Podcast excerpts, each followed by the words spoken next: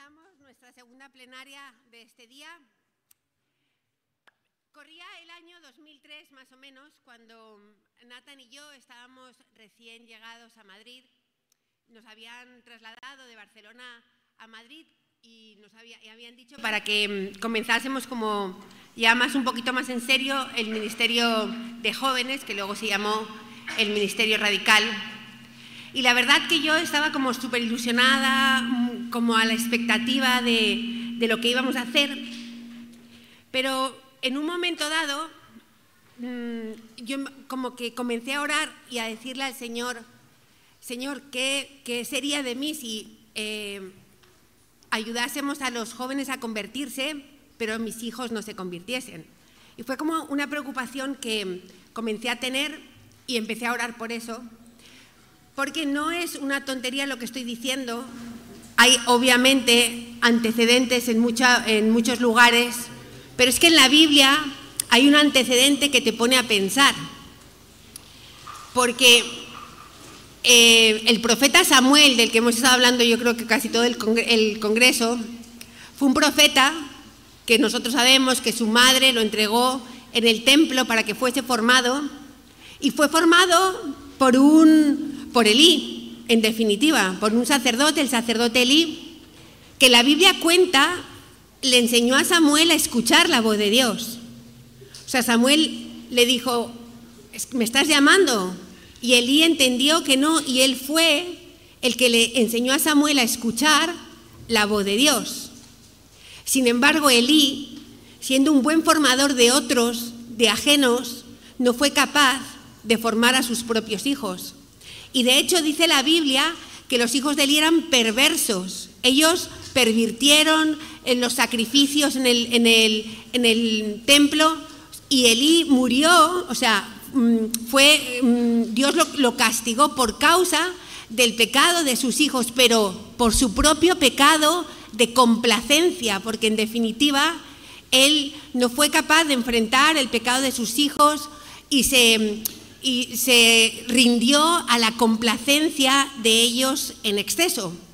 Por lo tanto, nosotros tenemos que pararnos a pensar, porque muchas veces líderes, pastores, eh, responsables de la iglesia, estamos como tan embuidos en el trabajo hacia afuera que nos olvidamos de alguna manera de, de lo que nosotros tenemos que hacer en nuestras propias casas. Y lo cierto es que que la unción de padres, o sea, o lo que, Dios, lo que los padres tenemos que hacer no puede ser delegado ni hecho por nadie más que por los padres. Lo cierto es que estamos sufriendo una, una crisis en la familia y lo hemos visto claramente.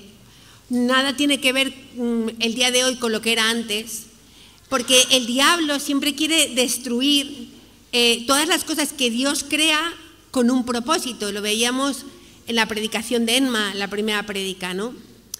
Y, el diablo lo quiere destruir la familia porque, porque él sabe que si una familia sana, una familia saludable, una, una familia que crece conforme al, plan de Dios, en definitiva, pues lo que dice la Biblia, ¿no?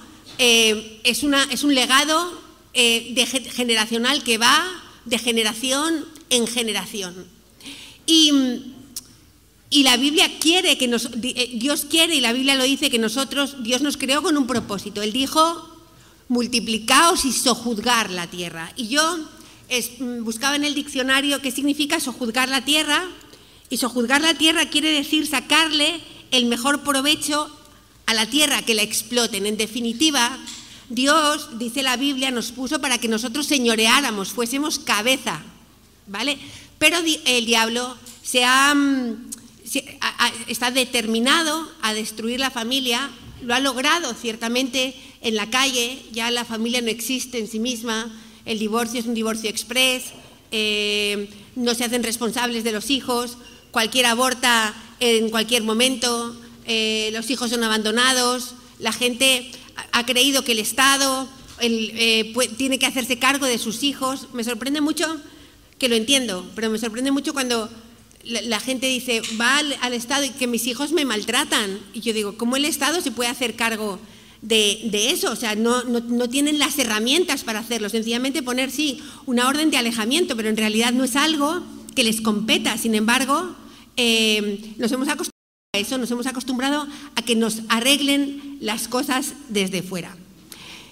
Y en cuanto a la iglesia, pues yo creo que la iglesia es otra cosa, evidentemente nosotros nos vamos como sosteniendo, hemos ido entendiendo pues que tenemos que permanecer unidos y luchamos para hacerlo, pero sin embargo son muy pocas las veces que yo veo que nosotros logramos el objetivo, porque, y repito, el objetivo es señorear la tierra, ¿de acuerdo? Sin embargo, eh, Quique nos compartía en estos días que mm, dicen los, los, especialistas que esta generación, que no sé si es millennium o cuál, la verdad, porque yo en esas cosas me pierdo un poco, dice que es la primera generación que es más torpe, más bruta, más tonta, ¿vale? Que sus padres. Entonces, teniendo todas las herramientas en la mano para hacer todo lo contrario, lo cierto es que esta generación es más torpe que la generación anterior cuando siempre ha sido lo contrario. Y hay una canción de Quique que me encanta, que es la canción que dice Voy sobre hombros de gigante, porque realmente eso es lo que, lo que Dios quiere, es el diseño de Dios. Pero en la iglesia no ocurre eso. En la iglesia nos hemos ido tal vez conformando a, a lo que vamos viendo, nos hemos ido como, sí, eh, como la ranita en el, agua que se va calentando, nos vamos como haciendo al ambiente y nos plantean eh, situaciones de nuestros hijos que nosotros las vamos tomando como, pues así serán.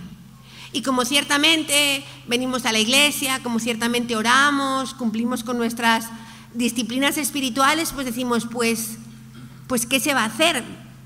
Pero, por ejemplo, cuando nosotros escuchamos diagnósticos de la gente de la calle de nuestros niños, como por ejemplo que tienen déficit de atención, que son hiperactivos, que tienen trastornos, eh, y, nosotros los vamos como aceptando y aprobando, yo me asombro porque realmente el que está ganando la batalla es el diablo. No estamos resurgiendo ¿vale? Nuestros niños, que ya no son una primera generación, sino una segunda generación que deberían ir sobre nuestros hombros, no están resurgiendo, sino más bien al contrario.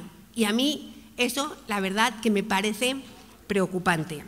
Hemos, en definitiva, normalizado el problema. Y muchas veces decimos, bueno, pero es que yo estoy orando. Y yo el otro día estudiaba, y es que lo de, lo de orar es una cosa Mm, un, poquito, un poquito mm, subjetiva. Porque yo puedo orar, pero Dios no se ha comprometido con mi oración. Dios se ha comprometido con su palabra. Entonces, nosotros decimos a la gente alguna cosa y no, pero es que yo estoy orando. Está bien que estés orando, pero si tú no estás orando conforme a lo que dice la palabra de Dios, tu oración Está siendo en balde, está siendo vana, porque Dios no se ha comprometido con nuestra oración. Nosotros podemos, en, todo caso, a veces querer manipular a Dios con nuestra oración, pero Dios no se ha comprometido con nuestra oración, Dios se ha comprometido con su palabra. Y eso en definitiva quiere decir que si nosotros no hacemos las cosas como Dios dice que se tienen que hacer, vamos a tener un resultado negativo, por más que estemos orando. Le decimos a los padres, disciplina a tu hijo con la vara. Es que la vara me cuesta muchísimo, pero estoy orando.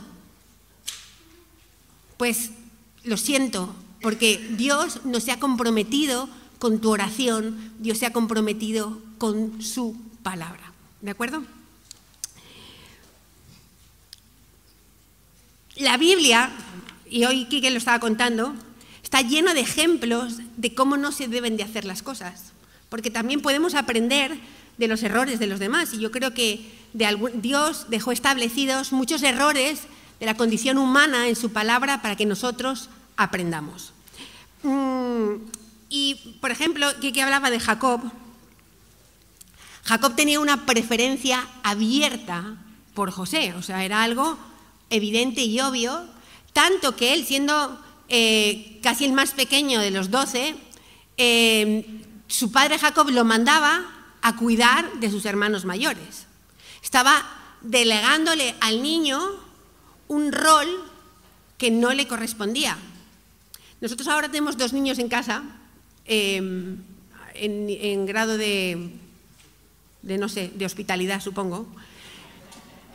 Y, y entonces tienen nueve años y siete. Y allí todo el mundo quiere meter la cuchara. Samuel quiere meter la cuchara, Emma quiere meter la cuchara, todo el mundo quiere decirles todo. Y yo les digo, mira, cuando estoy en casa, la mamá soy yo. ¿Vale? Porque es, no coma, ponte derecho para comer, eh, levanta la mano, eh, no sorbas. Cada uno le dice una cosa, los niños se enloquecen. Entonces, yo digo, mm, si no os importa, cuando estoy yo en casa, la madre soy yo. Pero cuando los mm, Samuel y Emma eran pequeños, nos pasaba lo mismo. Entonces yo les tenía que decir a las mayores, si no os importa, estoy yo aquí, ellos tienen madre, ¿vale? Se lo digo yo, se lo digo yo. Entonces, Jacob tenía una preferencia tan abierta por José que mandó que él hiciese algo que no le correspondía, que en definitiva era, mm, vete y cuida de tus hermanos.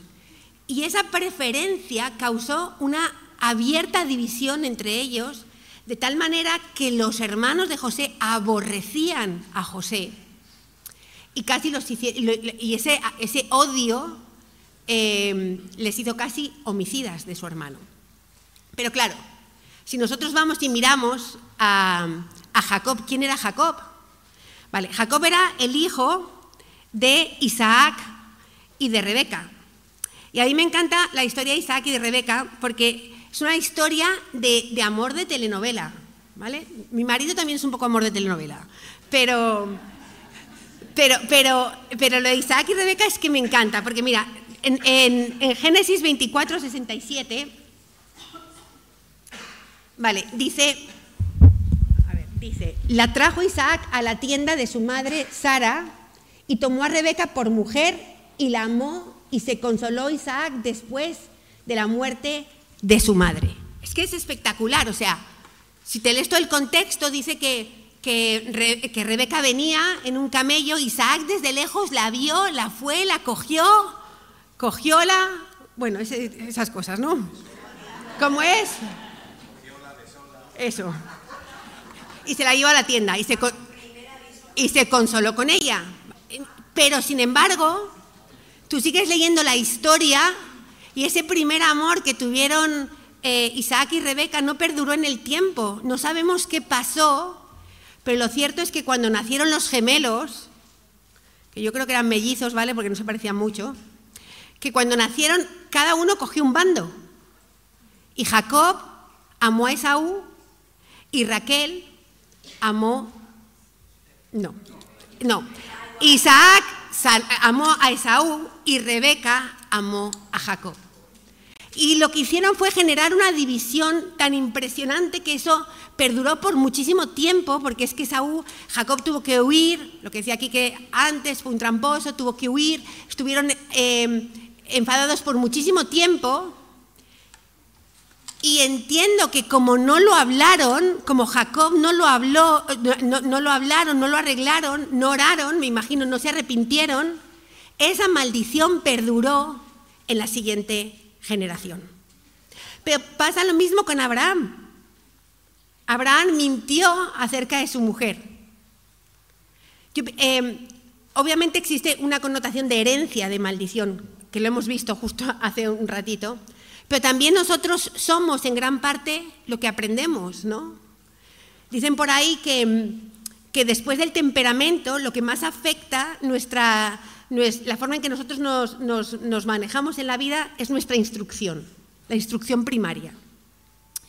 Entonces, lo cierto es que en este caso creo que Isaac no lo vio, sino que lo heredó, pero eh, Abraham mintió acerca de su mujer y luego, imaginaos, Isaac mintió acerca de su mujer a un familiar del anterior. Me ha contado Nathan que era un familiar del anterior, ¿no? Entonces, mm, tenemos que mm, como que trabajar ciertas cosas que hay en nuestra familia, lo que estaba diciendo Quique, sacar la basura muchas veces que hay, hablarlo, porque, mm, porque, porque si no, eso perdura en el tiempo. Dice Primera de Pedro 1.8. Ahí está. Dice, sabiendo que fuisteis rescatados de vuestra vana manera de vivir, la cual recibisteis de vuestros padres. Nosotros recibimos una vana, vacía manera de vivir, una instrucción temprana que nada tiene que ver con Dios y que la hemos heredado de nuestros padres y que está pegada a nosotros como una segunda piel porque siempre vivimos así. O sea, lo recordamos desde siempre así. Mi padre ha sido un hombre que ha imprimido carácter en nuestras vidas. O sea, nosotros, mis hermanas, somos cuatro hermanos, somos idénticos a mi padre en la forma en que nos comportamos, la, forma en que hablamos, yo creo que movemos las manos, en casi todo. Pero yo he tenido que ir dándome cuenta de esa vana manera de vivir que traía de mis padres, que traía de mi padre sobre todo, que ha imprimido mucho carácter en nuestras vidas, y renunciando, sacándomelo, quitándomelo, em, como reseteándome en muchísimas cosas. Y nosotros tenemos que hacerlo igual, porque es que muchas veces decimos, no, es que yo soy así. No, no somos así. Porque dice la Biblia que si alguno conocíamos según la carne, ya no lo conocemos así. Nosotros no somos la misma persona que éramos antes, porque antes estábamos en la carne, nos conocíamos según la carne, pero ahora, de acuerdo a la prédica de Carlos, ya no somos así, porque nosotros vivimos en el Espíritu. Por lo tanto, esa excusa que tenemos todos, que es una justificación, eh, es que yo soy así, no es cierto.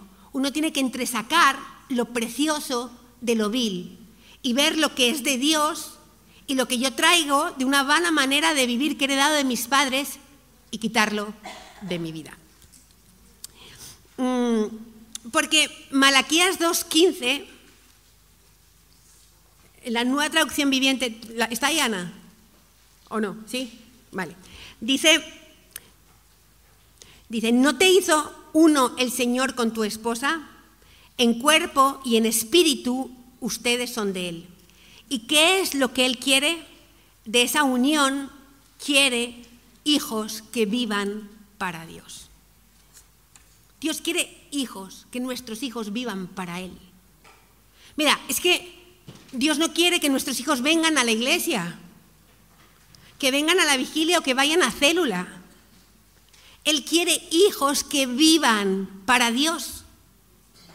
Lo que Emma nos compartía en la primera reunión, ¿no? O sea, Fuimos creados para honra, gloria y alabanza de Dios y Dios quiere que nuestros hijos vivan para Él. Y no nos podemos conformar con menos. No nos podemos conformar con menos. Eh, mira, me acuerdo que eh, cuando nació Samuel, Emma vino a verme al hospital. Y entonces él me dijo, ella me dijo, te voy a pedir algo, no vuelvas al niño una niña. Claro, os voy a poner el contexto. Yo, dominante, no, yo dominante, de carácter dominante, con tres niñas ya mayores, porque Samuel nació cuando Esther tenía cinco años, o sea, que Ana tenía nueve, Belén tenía siete y Esther tenía cinco. Iba a ser como el muñequito de casa. Nathan quedándose ciego. Y Emma dijo, bueno, este niño va a convertirse, vamos, en el niño de los lazos azules. Y me dijo, no lo vuelvas una niña. Y, ella lo que me estaba diciendo, me molesté mucho, porque ¿cuándo no me molesto? ¿Cuándo no me molesto, Emma? Me molesté mucho. Pero realmente ella me estaba diciendo cuál era la línea de, formación que tenía que seguir. Ella me estaba diciendo, si tú te crees que porque simplemente eres cristiana o le estás sirviendo al Señor, las cosas te van a salir como tú piensas que te van a salir, estás equivocada. Sé intencional. ¿En qué? En dejarle que sea un chico. Y tenía razón, porque luego, con el tiempo, eh, Nathan no pudo jugar con él al, al, fútbol. Hay muchas cosas que él como chico no podía hacer. Y ahora que tenemos a estos niños en casa, son unos vándalos, corren por todos los sitios. Yo digo, pobrecita Natalia, lo que ha tenido que sufrir en su casa.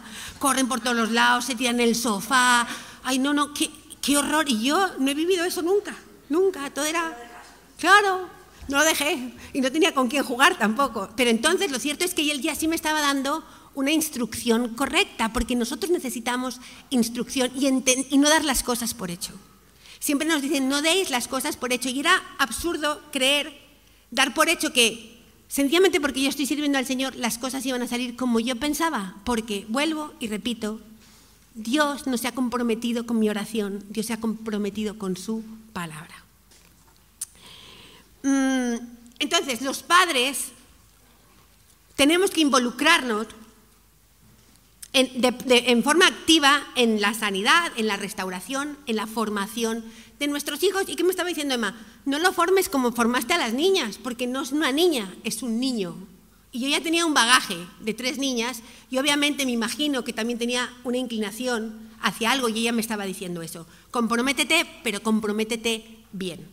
Y en la Biblia hay muchos casos, pero yo quiero hablaros de tres. De tres, de tres padres que se involucraron activamente en la formación de sus hijos, en la salvación de sus hijos. No importa, digo padres, no padres masculinos, ¿vale? Padres como unión familiar, padres, ¿vale? nosotros sabemos que cuando hablamos de padres estamos hablando de padre y madre, ¿no? Que todavía no estamos con la tontería eso de compañeros y compañeras y compañeres. No. Vale, listo. Entonces, padres quiere decir la unión familiar, los dos juntos, el hombre como cabeza y la mujer como ayuda idónea. Lo siento, es así como Dios te lo inventó, y hasta la fecha no ha cambiado, así que así tiene que ser. Vale.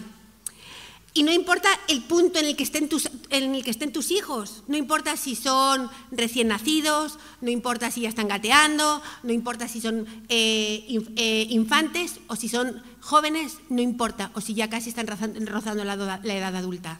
Tú tienes que ser una parte activa en la formación, restauración y sanidad de la vida de ellos. Y vamos a ver cómo es. En Lucas 8, 41, es que esto está...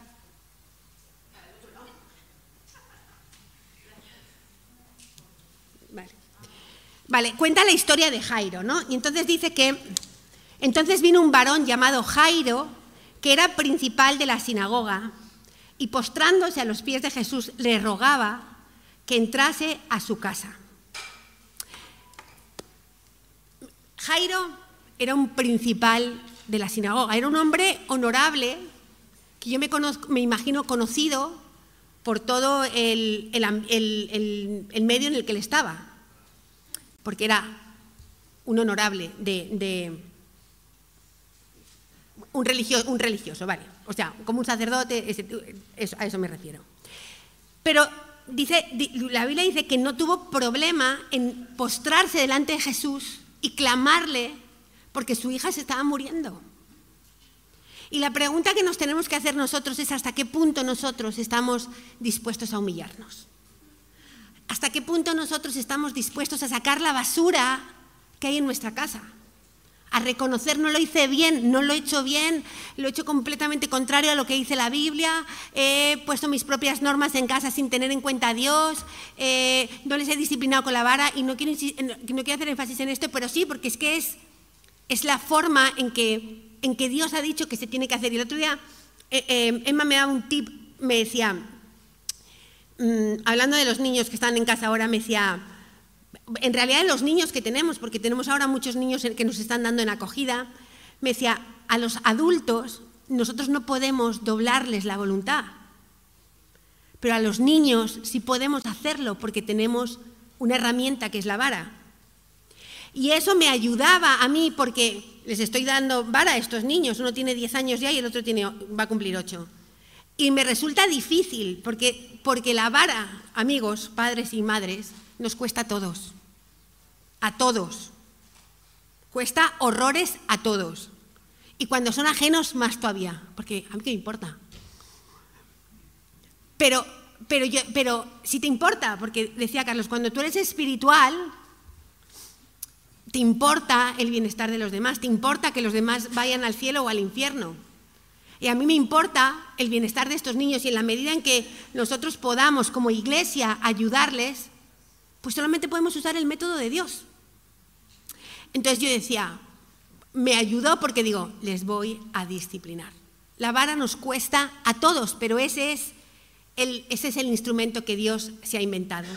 Entonces, ¿hasta qué punto estamos, dispuestos a humillarnos, a reconocer, a que los demás nos vean? Porque a Jairo lo vieron ponerse de rodillas delante del Señor en mitad de la calle. Dice que estaban en mitad de la calle, porque luego os acordáis que iban caminando, la multitud se agolpaba, la mujer del flujo de sangre le tocó, o sea, que estaban en mitad de la calle y él no tuvo reparos, porque estaba en juego la vida de su hijo. Y muchas veces está en juego la vida de nuestros hijos. Tal vez no la, vida física ahora, pero sí la vida espiritual. ¿Y hasta qué punto somos capaces de buscar ayuda y reconocer? ¿Hasta qué punto? Dice que en el versículo 49, bueno, iban caminando, eh, estaban interrumpidos, la multitud se agolpaba, y en el versículo 49 dice estaba hablando aún Jesús cuando vino uno de la casa principal de la sinagoga a decirle, tu hija ha muerto, no molestes más al maestro. Y hay veces que el diablo nos quiere enredar. Por ejemplo, ahora estáis escuchando esta predicación y, dices, ah, voy, a, voy, a, pedir ayuda. Y, a continuar, y al momento otro pensamiento, déjalo porque es que tu caso ya está perdido. ¿Cuántas veces hemos dicho, no, no soy capaz de reconocerlo? Ay, no, no, no, no, si es que ya no hay nada que hacer, ¿para qué molestar? ¿Para qué molestar? Todo el mundo nos dice, no, es que no me acerqué a ti porque estabas ocupada. pues hombre, es que tenemos que estar ocupados porque si no estaríamos en paro, ¿qué sería de nosotros, no? Entonces, entonces, con la excusa de que estamos ocupados, la gente no se acerca y no busca ayuda, ¿no? Em, pero el Señor le dijo, no temas, Cree solamente y serás salva. Y fíjate, Jairo quería sanidad para su hija. Señor, por favor, ven a mi casa, mi hija se muere, sánala. Pero Jesús le hablaba de salvación. Jairo sanidad, Jesús salvación. Porque muchas veces nosotros queremos una respuesta inmediata, ¿vale? Nos acercamos ahí, es que ah, mi hija tiene un novio y es que ¿qué hago? ¿qué, hago? Me la, mando a Tumbuctú, le pego una paliza. Esa fui yo. Mi hija tenía un novio, ¿qué hago? La, mato, la, mandamos para Londres. Eh, pero, pero, bueno, ya, hija, porque es que hay cosas que son la historia interminable. Sigue con él, pero bueno, terminaron en ese momento, ¿no? Bueno, en todo caso, yo quería yo quería, una, a lo mejor yo quería una solución inmediata, ¿no? Em, y sin embargo, en la iglesia nos hablan de otra cosa diferente. Entonces nosotros queremos una, cosa inmediata, libera haz una liberación. Y muchas veces nosotros decimos, no, porque ¿para qué la vamos a liberar? Si no va a mantener la liberación, la Biblia dice que siete demonios peores que el primero vienen a morar en la casa que hayan ordenada y vacía. Y, entonces se molestan con nosotros, ah, no la, no, la queréis liberar. No, no, sí la queremos liberar. Pero no es eso lo que necesitan en ese momento. Porque Jesús estaba hablando de una cosa mucho más profunda. Él estaba hablando de salvación, estaba hablando de un encuentro con Dios, un encuentro con Jesús. Porque nosotros tenemos que clamar de rodillas, como estaba clamando eh, Jairo, para que nuestros hijos tengan un encuentro con Jesús. Porque cuando ellos tienen un encuentro con Jesús, em, las cosas se arreglan al hilo de la historia de Emma, de mi historia que Emma me está ayudando. Efectivamente, siguen juntos Dani y, Esther, porque es de ellos que hablamos, pero ellos sí tuvieron por separado un encuentro con Jesús, que en definitiva es lo que estábamos buscando. Y eh, Harvey y Mari han tenido su proceso con Dani y Nathan y yo hemos tenido nuestro proceso con Esther pero sí se cumplió porque ellos fueron salvos. No fueron sanos en ese momento, que tal vez también, porque se separaron, ¿vale? Que era lo que yo quería en el momento.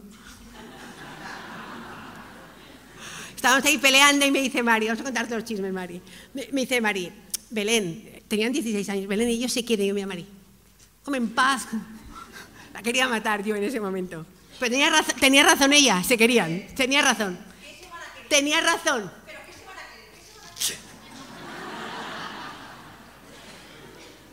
Tenía razón. Pero lo cierto es que lo que, hay que buscar no es una tirita, una curita, que muchas veces lo que queremos es una, una tirita para la herida, sino que tenemos que buscar una salvación, que nuestros hijos se encuentren con Dios. Y para eso hace falta, sinceramente, que nosotros nos involucremos y clamemos como Jairo clamó. Mm, a ver.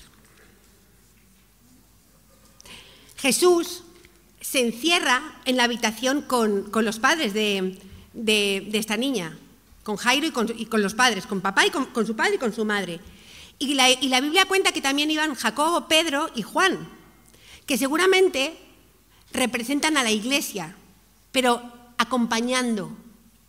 Pero entonces, lo que cuenta la Biblia es que Jesús sacó a la gente, ¿vale? Hay mucha gente que estorba en el proceso, hay muchas cosas que hay que sacar. Sacó a la gente que estaban ahí burlándose unos, llorando otros, los sacó, porque a veces hay cosas que sacar. Eh, y se quedó con los padres, porque es que son los padres. Y siempre hemos hecho mucho énfasis en esto. Pero nosotros en este siglo XXI hemos decidido delegar todas las, mm, todas las responsabilidades que tienen que ver con nuestros hijos y otras muchas a los colegios, a la iglesia, a, los abuelos. Y hay, hay responsabilidades que solamente podemos hacer nosotros los padres. Me acuerdo que cuando Ignacio Suárez vino, lo digo siempre porque es que me encantó, dijo que los padres son el 80% y la iglesia el 20%. Ellos pueden venir todos los sábados a Radical, nosotros recogerles, para que vosotros nos molestéis en subir a la finca y no gastéis gasolina.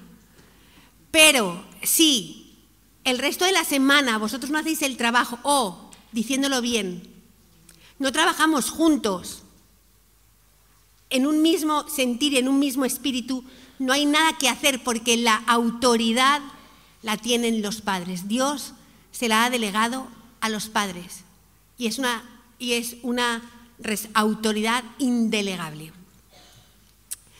Otra historia es la que está en Marcos 9:14, que es cuando Jesús sana a un muchacho que está endemoniado.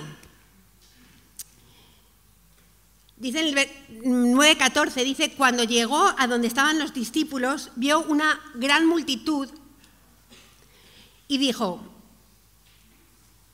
una gran multitud alrededor de ellos y escribas que disputaban con ellos. Y enseguida, toda la gente viéndole se...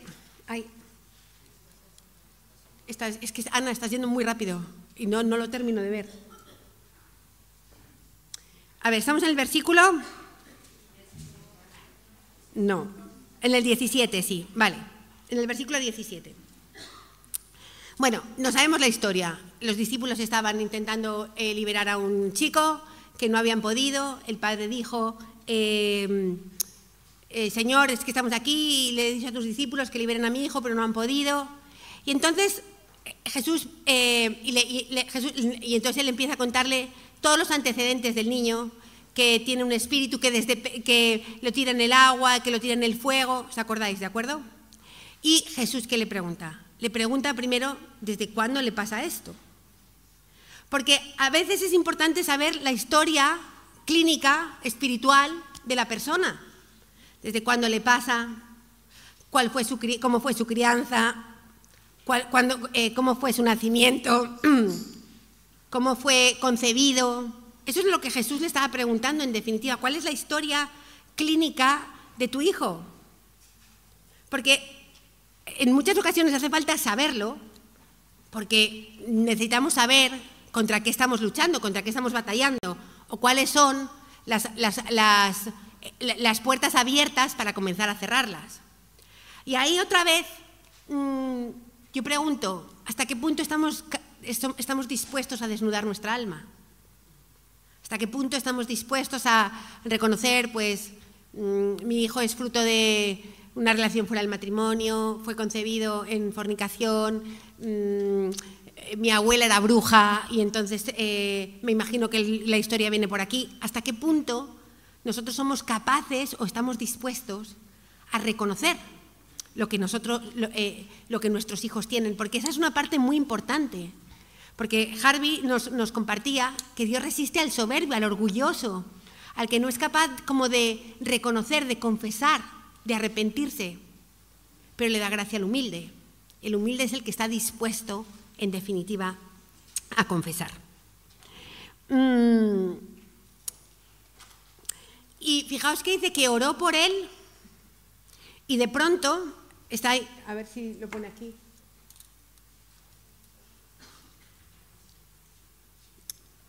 A vamos a ponernos de acuerdo. 21. Jesús preguntó al Padre, ¿cuánto tiempo hace que le sucede esto? Y él dijo, desde niño. Y muchas veces le echan el fuego y en el agua para matarle. Pero si puedes hacer algo, ten misericordia de nosotros y ayúdanos. Jesús le dijo, si puedes creer, al que cree todo le es posible. E inmediatamente el, el padre del muchacho clamó y dijo, creo, ayuda a mi incredulidad. Y cuando Jesús vio a la multitud que se agolpaba, reprendió al espíritu inmundo diciéndole, espíritu mudo y sordo, yo te mando, sal de él y no entres más en él. Y entonces el espíritu clamando y sacudiéndole con violencia salió y él quedó como muerto, de modo que muchos decían, está muerto. Pero Jesús tomándole de la mano, le enderezó y se levantó. Y muchas veces, porque, quiero, porque tenemos que entender que no hay dos procesos iguales, porque Jesús sana como le parece y quiere. Cuando sanaba a los ciegos, a uno les ponía barro en los ojos, a otro les escupía en los ojos, a otro les mandaba que se fuesen a lavar a no sé dónde, porque Jesús sana como Él quiere, la multiforme gracia de Dios. Y no siempre hace las cosas igual, pero y no siempre los procesos son instantáneos ni automáticos. Nos encanta que todo sea instantáneo. Pero hay veces que los procesos son violentos, que las batallas son, son duras para, para luchar y, que hay momentos en los que nosotros decimos, perdí, mi hijo se fue, no, no, no lo venzo, ya no lo gano. ¿Cuántas veces no hemos visto hijos que se han ido de casa y que hemos dicho, lo perdí, y de pronto vuelven, regresan? Entonces, no necesariamente... Eh, las cosas están, se, han acabado, nosotros tenemos que seguir luchando, porque en este caso el niño no estaba muerto, aunque todos dijeron, está muerto, no hay nada que hacer, ya, se murió. Pero no se murió, la Biblia dice que Dios, lo, Jesús lo cogió, lo levantó y lo enderezó. Y, tenemos que enderezar las cosas nosotros. Muchas veces, mmm, mira, ahora hay un, en, en la guardería eh, hay un niño llevamos dos semanas de guardería y me encanta porque es que ayer me, dijo, me dijeron unos ajenos a este niño, me dijeron, ¿cómo ha cambiado Matthew? Ha cambiado un montón. Eh, me parece genial porque, claro, eh, eso quiere decir que está surtiendo efecto la, guardería, ¿no? Pero tiene que ser un trabajo entre la guardería, la iglesia en este caso, y los padres. Yo me imagino que Carlos y Natalia de esto nos podrían hablar un montón. Porque si nosotros hacemos un trabajo en, el colegio, en la guardería, en la iglesia, que no tiene continuidad en casa, pues la verdad es que estamos trabajando tontamente. Entonces muchas veces hay que enderezar las cosas, ponernos de acuerdo, ¿vale? Eh, de, ponernos de acuerdo en, en, la instrucción, decir, bueno, voy a cumplir lo que estoy en definitiva Ah.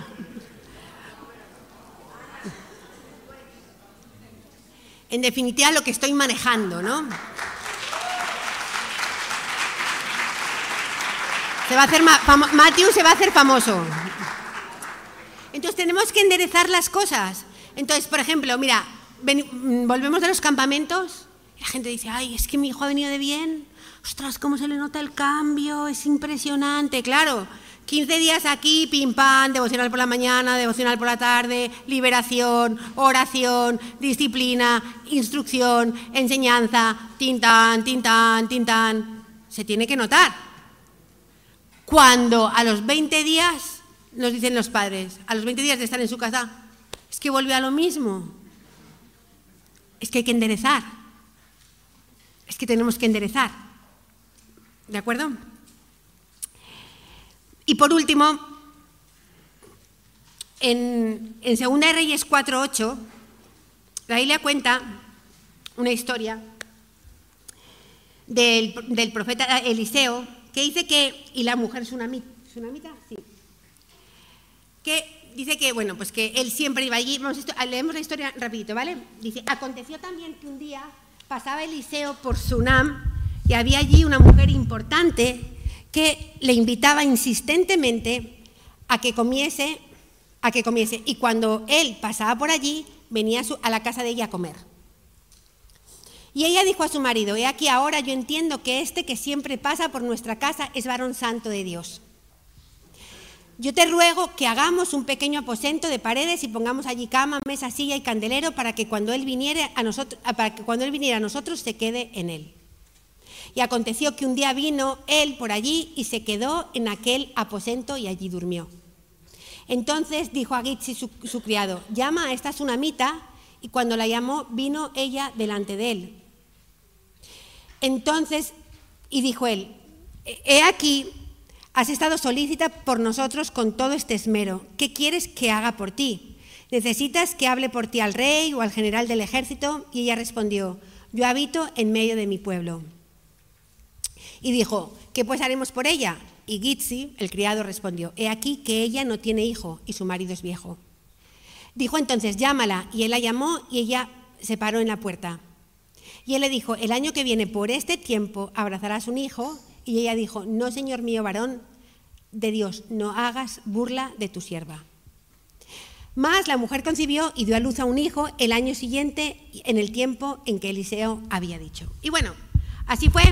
Eh, la mujer tuvo ese bebé y, pasado el tiempo, cuenta la historia, que mm, el niño se enfermó y murió.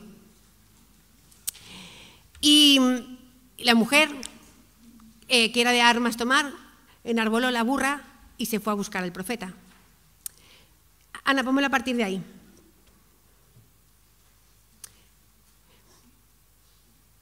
Dice, bueno, y habiéndolo el tomado y traído a su madre, estuvo sentado en sus rodillas hasta el mediodía y murió. Ella entonces subió y le puso sobre la cama del varón de Dios y cerrado la puerta se salió. Llamando luego a su marido le dijo, te ruego que envíes conmigo a alguno de los criados y una de las asnas para que yo vaya corriendo al varón de Dios y regrese. Él dijo, ¿para qué vas a verle hoy? Los hombres que nunca se enteran de nada. No es luna nueva ni, día de reposo y ella respondió, paz, déjame que yo hago lo que quiera, venga, dale. Después hizo en, albardar el asna y dijo al criado, guía y anda, y no me hagas detener en el camino, sino cuando yo te lo dijere. Pues despartió pues y vino el, al varón de Dios al monte Carmelo, y cuando el varón de Dios la vio de lejos, dijo a su criado, Gitzi, he aquí la tsunamita. Te ruego que vayas ahora corriendo a recibirla y le digas, ¿te va bien a ti? ¿Le va bien a tu marido y a tu hijo? Ella respondió, bien. Luego que llegó a donde estaba el varón de Dios, en el monte se asió de sus, pies. Y se acercó a Gitzi para quitarla, pero el varón le dijo, de Dios le dijo, déjala porque su alma, su alma está en amargura y Jehová me ha encubierto el motivo y no me lo ha revelado. Y ella dijo, pedí yo, hijo a mi Señor, ¿no te dije que no te burlases de mí? Entonces dijo él a Gitzi, Ciñe tus lomos y toma mi báculo en tu mano y ve, y si alguno te encontrare, no lo saludes, y si alguno te saludare, no le respondas, y pondrás mi báculo sobre el rostro del niño. Y dijo, y dijo la madre del niño, vive Jehová y vive tu alma, que no te dejaré. Esta parte me encanta. Porque eh, ella dijo, mm, no. ¿Os acordáis cuando eh, Israel eh, pecó contra el Señor y Dios se enfadó con el pueblo y le dijo a Moisés, bueno, ¿sabes qué? Vale, os perdono, mi ángel irá con vosotros, pero yo no iré. ¿Y qué le dijo Moisés? Si tu presencia no va conmigo, no me saques de aquí, yo no me muevo de aquí. Y esta señora le dijo lo mismo al profeta Eliseo. Le dijo, sinceramente, si tú no vienes conmigo, yo no me muevo de aquí. Se agarró a sus piernas y dijo, yo no me muevo de aquí que estaba buscando ella, ya estaba buscando al Señor, estaba buscando la presencia de Dios. No se estaba conformando con menos, nosotros a veces nos conformamos con menos. Bueno, pues si Dios no, si no es Dios, bueno, pues entonces venga, que lo llevo al psiquiatra. Bueno, pues venga, que le doy las pastillas del déficit de atención. Venga, pues considero que tiene eh, hiperactividad y miro a ver cómo lo, cómo lo veo. Muchas veces nos conformamos con menos. Pero sin embargo, ella dijo, no, no me muevo de aquí si tu presencia no viene conmigo, si tú no vienes a mi casa, igual que Jairo, si tú no vienes a mi casa, ven a mi casa, restaura las cosas, ven a mi casa. lo peleó, lo luchó, lo batalló, no quiso la otra opción. ¿Y cuántas veces nosotros no queremos ni luchar ni batallar? Y a la primera de cambio nos rendimos. Que mi hijo no quiere estudiar, venga, que sí que tienes que estudiar, que no, que no estudio, que sí que tienes que estudiar, que no estudio, venga, vale, no estudies. ¿Cuántas veces no nos rendimos? Porque ¿quién es el que manda en casa? O sea, de verdad, ¿quiénes son los que mandan en casa? ¿Mandamos nosotros? ¿Se hace lo que nosotros decimos porque Dios nos ha dado la autoridad? ¿O les dejamos escoger? Sí, que escojan qué carrera quieren estudiar. Bueno, que escojan el color de las zapatillas. Pero hay cosas que no pueden escoger. Y nosotros nos rendimos a la primera cambio. Y esto es una guerra, esto es una lucha. Pero la autoridad la tenemos nosotros. Y ella dijo, no me muevo de aquí si tu presencia no va conmigo. El hombre, el hombre que del, niño endemoniado, no sé, no, ay no, es que no tengo fe. No. Ay Señor, no creo, pero ayúdame mi incredulidad. Hay que luchar las cosas. Hay que lucharlas. Y dicho y hecho, ella luchó, el profeta Eliseo fue, se puso sobre el niño, dio vueltas porque el niño no se, levantó la primera vez, tardó un poquito también en levantarse, pero después el niño se recuperó y dice la Biblia que él se lo entregó a su madre.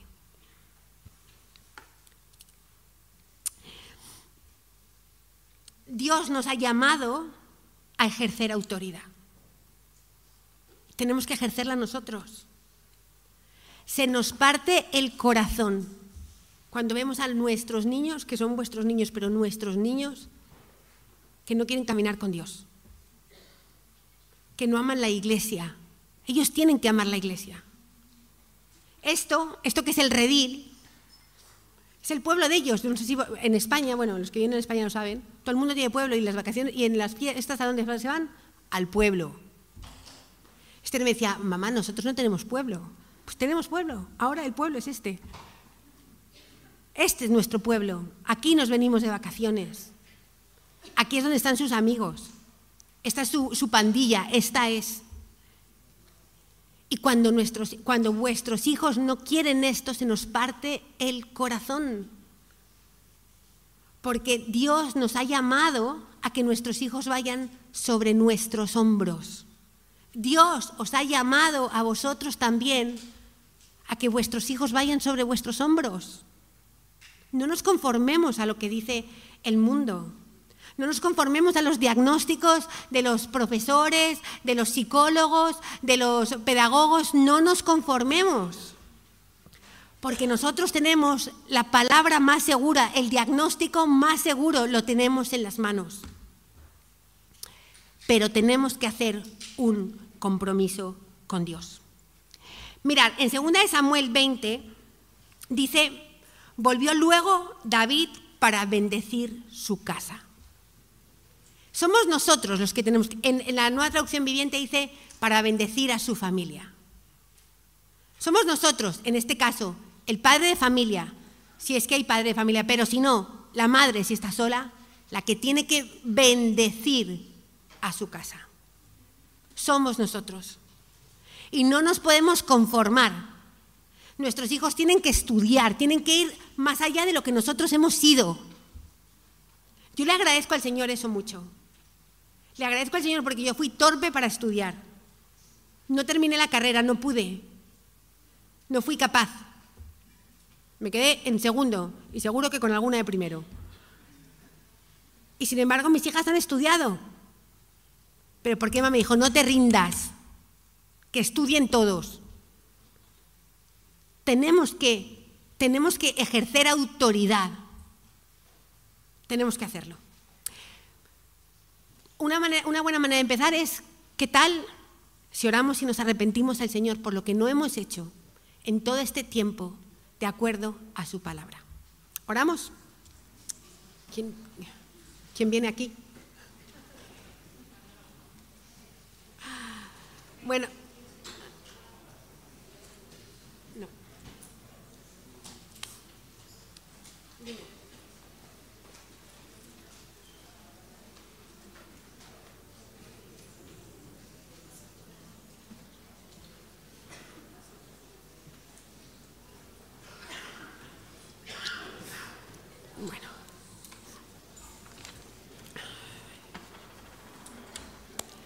Señor, queremos en esta mañana ponernos delante de ti. Y decirte, Señor, perdónanos por no haber tomado en serio la responsabilidad que tú nos has dado, por no ejercer la autoridad que delegaste sobre nuestras vidas.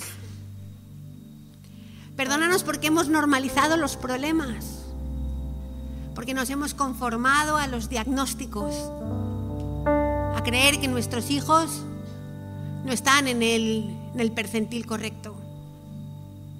Hemos creído en los déficits de atención. Hemos creído en la hiperactividad. Pero no hemos creído a nuestros pastores cuando nos decían, quítalos de las pantallas, no los dejéis permanentemente en el teléfono. Que vuestros hijos no tengan móvil hasta que sean un poquito más maduros. En definitiva, Señor, nos hemos conformado a este mundo. Y dice tu palabra, Señor, que el que ama el mundo, el amor del Padre no está en él. Y en, muchas, en, en gran medida, Señor, Hoy queremos reconocer que amamos el mundo, que hemos creído en la metodología, en los métodos del mundo, que hemos resistido a tu palabra, Señor. Y tu palabra dice que no es con gritos, no es con castigos, es con vara. El hijo necio se corrige con vara. Y si le das vara a tu hijo, estás librando su alma del Seol. Hoy te pedimos, Señor, perdónanos, porque en muchas ocasiones nos hemos rendido. Tal vez también como iglesia, Señor.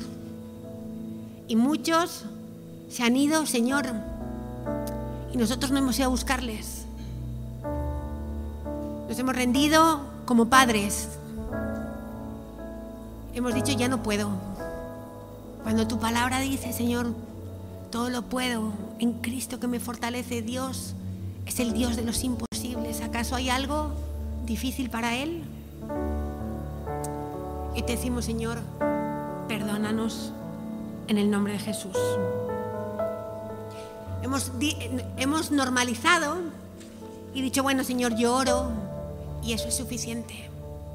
Te hemos querido manipular con nuestra oración. Y hoy reconocemos, Señor, que orar no es suficiente. Por encima de la oración está la obediencia. Y hemos orado no según la perfecta voluntad de Dios, sino que hemos orado según nuestra voluntad. Y hoy te decimos, Señor, perdónanos en el nombre de Jesús. Renunciamos en esta mañana, Señor, a toda herencia y maldición lo que Quique nos decía, Señor, a tapar las cosas, a no querer sacar la basura de nuestras, de nuestras casas, de nuestra vida. Hoy renunciamos en el nombre de Jesús. Perdónanos, Señor, porque no queremos hablar de lo que hay en nuestra línea ancestral. No hemos querido renunciar a esa vana manera de vivir que traemos de nuestros padres. Y hoy te decimos, Señor, perdónanos en el nombre de Jesús. Y hoy sí, Señor. Ahora sí. Dile al Señor, yo renuncio en esta mañana a la vana manera de vivir que traigo de mis padres. A esa instrucción temprana, Señor. A todo lo que tiene que ver con la cultura, con lo que tiene que ver con mi, con mi país de origen, con la educación que me dieron, que tal vez es en mi vida como una segunda piel, pero hoy me la quito, Señor, me la arranco en el nombre de Jesús. Y hoy declaro, Señor, lo que tu palabra dice, que si alguno o a mí misma conocía según la carne, Señor, ya no la conozco así. Porque nosotros somos nuevas criaturas, Señor, creadas para la honra, la gloria y la alabanza de tu nombre. Hoy queremos ser como David, Señor, y volvernos y bendecir a nuestros hijos, a nuestra familia. Los bendecimos, oh Dios Todopoderoso. Reconocemos el orgullo que ha habido en nuestras vidas. No hemos sido capaces de humillarnos, de clamar, de arrodillarnos delante de ti, de buscar ayuda. Nos ha dado vergüenza, orgullo, Señor, que, que sepan nuestro fracaso, nuestra derrota, lo que vivimos en el interior de nuestros hogares. No hemos sido capaces de confesarlo, de decir, es que vivimos una batalla campal y de puertas para afuera. Somos una cosa, Señor. Pero adentro, Señor, hay, hay, es un ambiente completamente diferente. Y te decimos, perdona nuestro orgullo en el nombre de Jesús. Jairo tuvo que esperar, Señor, entre que te dijo, ven, que mi hija se muere. Tuvo que esperar a que tú sanaras, Señor, a, a la mujer que tenía flujo de sangre. Tuvo que esperar. Y él decidió esperar. Porque no esperar, la impaciencia es orgullo. Y nosotros muchas veces no hemos querido pasar por el proceso. Muchas veces nosotros no hemos querido esperar. Muchas veces, Señor, no hemos querido enderezar. No hemos querido ponernos de acuerdo con lo que aprendemos en la iglesia. Y hoy, Señor, nos arrepentimos porque estamos viendo el fruto. Por el fruto, Señor, se conoce el árbol y qué más fruto que nuestros propios hijos. Te decimos, Señor, perdónanos en el nombre de Jesús. Y hoy, Señor, te decimos que ciertamente partir de este momento vamos a clamar, vamos a insistir, vamos a permanecer. Oh Dios, todo pues te vamos a preferir a ti. Hoy te digo, Señor, perdóname si he menospreciado este lugar, Señor. Si cuando he cogido un poquito de, de, bienestar he dicho, ay no, es que en el redil hace tanto calor que prefiero irme a pasar el verano a otro sitio. Y todo es lícito, pero por lo menos un campamento, por lo menos una semana en el redil para coger visión, para que, nuestros afectos estén puestos en la casa de Jehová. Hoy quiero darle un giro a mi vida, Señor, y ponerte a ti en el lugar de preferencia. Ponerte a ti en el primer lugar y decirte, Señor, a partir de este momento, como, como Josué te dijo, yo y mi casa serviremos a Yahweh. Tomamos, Señor, en esta mañana la autoridad que tú nos has dado como padres. Te decimos perdónanos porque hemos querido delegar esa autoridad. Se la hemos delegado a los colegios, se la hemos delegado, Señor, a las actividades extraescolares, a los deportes, a la iglesia, Señor. Pero a partir de este momento, comprométete con Dios y dile, Señor, yo tomo, en esta mañana yo tomo la autoridad y la responsabilidad que me has dado. Porque herencia de Jehová son los hijos. ¿Y qué demandas tú de nosotros, Señor? Demandas definitivamente, Señor, que nuestros hijos vivan para ti. Y queremos clamarte hoy, Señor, por nuestros hijos. Los ponemos delante de ti, ahí donde estás, clámale al Señor por tus hijos. Dile, Señor, que mis hijos te sirvan, que mis hijos vivan para ti, Señor. Porque ¿de qué me puede servir ser pastor, líder, responsable? Tal vez tener discípulos, ejercer autoridad hacia afuera, si mis hijos se pierden. Hoy te clamo, Dios Todopoderoso, no quiero ser el mejor formador de hijos ajenos. No quiero. Quiero, Señor, que mi casa te sirva. Yo y mi casa serviremos